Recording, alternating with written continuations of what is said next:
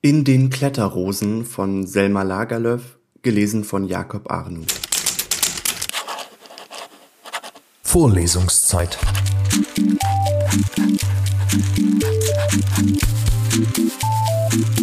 Der Geschichten-Podcast für jede Gelegenheit.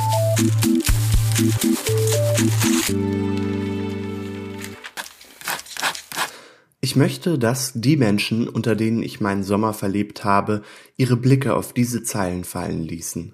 Vor allem möchte ich sie an die Kletterrosen, welche die Veranda umrankten, erinnern, an die feinen, ein wenig spärlichen Blätter der Rosa bengalensis, die sich im Sonnenscheine wie beim Mondenlichte in dunkelgrauen Schatten auf dem hellgrauen Steinfußboden abzeichneten und über alles draußen einen lichten Spitzenschleier warfen, und an ihre großen hellen Riesenblumen mit den zerfetzten Rändern.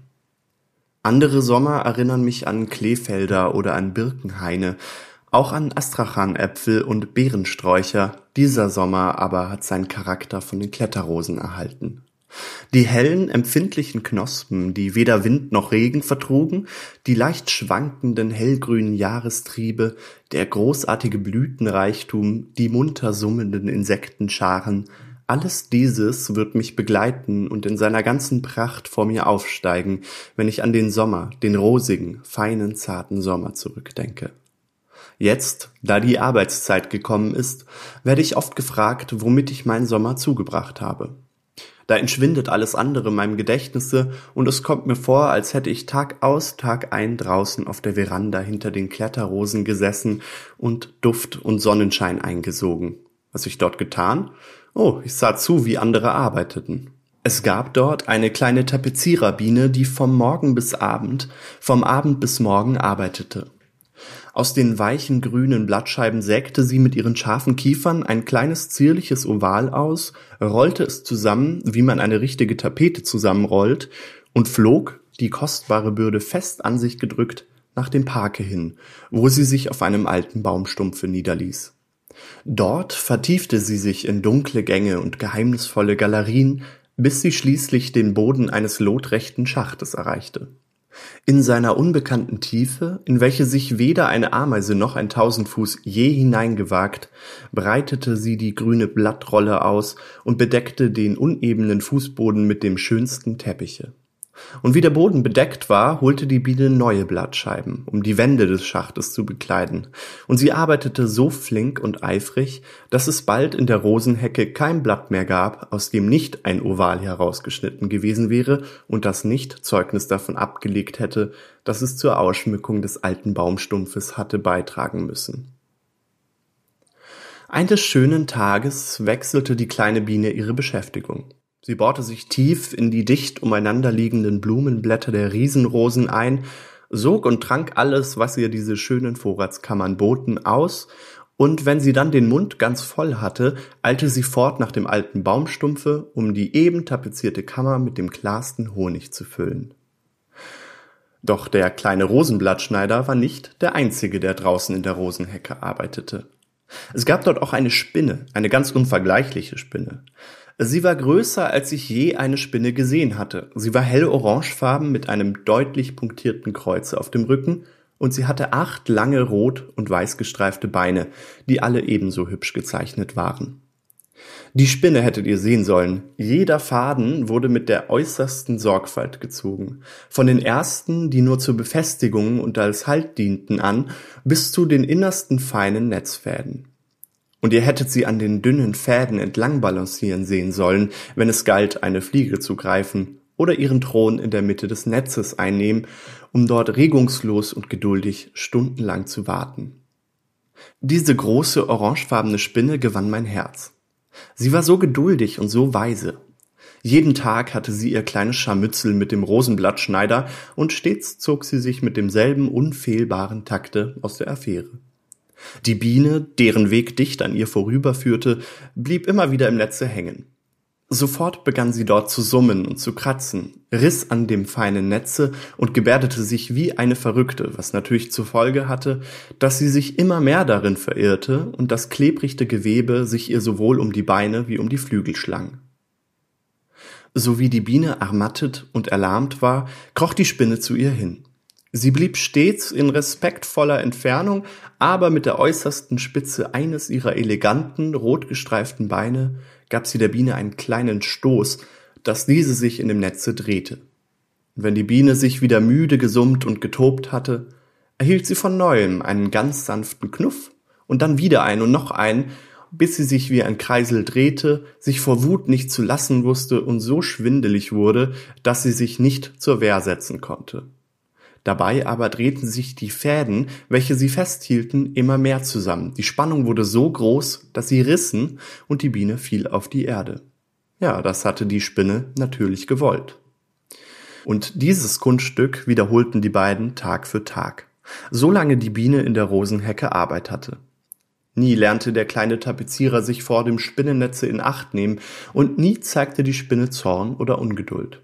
Ich hatte sie wirklich alle beide gern, die eifrige, zottige kleine Arbeiterin wie die große, schlaue, alte Jägerin. Große Ereignisse gab es auf dem Gute mit den Kletterrosen nicht oft.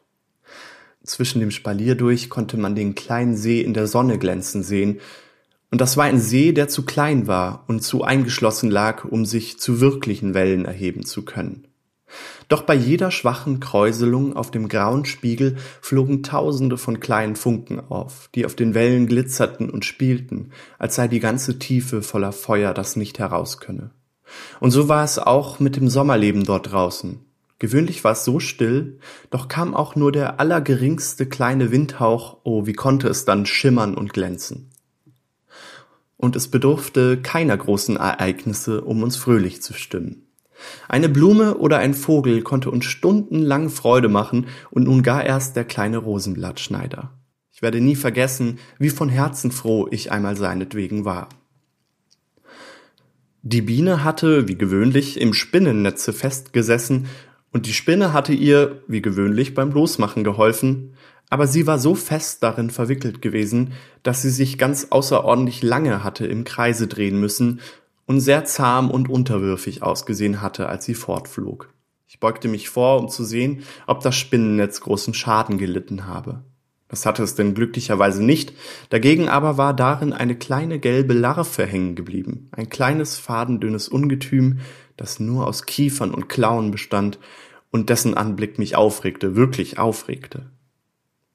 Oh, ich kannte sie, diese Sommerkäferlarven, die zu Tausenden auf die Blumen hinaufkriechen und sich unter den Kronenblättern verbergen. Ja, ich kannte sie und bewunderte sie auch, diese beharrlichen, schlauen Schmarotzer, die im Verborgenen warten, immer nur warten, sollte es auch Wochen dauern, bis eine Biene kommt, in deren schwarz-gelben Pelz sie kriechen können und ich wusste von ihrer hassenswerten Geschicklichkeit, mit der sie gerade in dem Augenblicke, wenn der kleine Zellenbauer einen Raum mit Honig gefüllt hat und oben darauf das Ei liegt, aus dem der rechtmäßige Besitzer des Honigs und der Zelle hervorkommen soll, auf das Ei hinunterkriechen und unter eifrigen Balancieren darauf wie auf einem Boote sitzen bleiben. Denn gerieten sie in den Honig hinein, so würden sie ertrinken. Und indes die Biene die fingerhutähnliche Wohnung mit einem grünen Dache zudeckt und das Junge vorsichtig einschließt, reißt die gelbe Larve mit ihren scharfen Kiefern das Ei auf und verzehrt seinen Inhalt, während die Eierschale ihr noch immer als Fahrzeug auf dem gefährlichen Honigsee dienen muss. Doch nach und nach wird das dünne gelbe Insekt platt und groß und kann selbst auf dem Honig schwimmen und davon trinken. Und wenn die Zeit da ist, kommt ein fetter schwarzer Käfer aus der Bienenzelle. Doch für den hat die kleine Biene gewiss nicht arbeiten wollen, und wie schlau und beharrlich der Käfer sich auch betragen hat, so ist er doch nur ein fauler Schmarotzer, der keine Barmherzigkeit verdient. Und meine Biene, meine eigene fleißige kleine Biene, war mit solch einem gelben Schmarotzer am Platze umhergeflogen.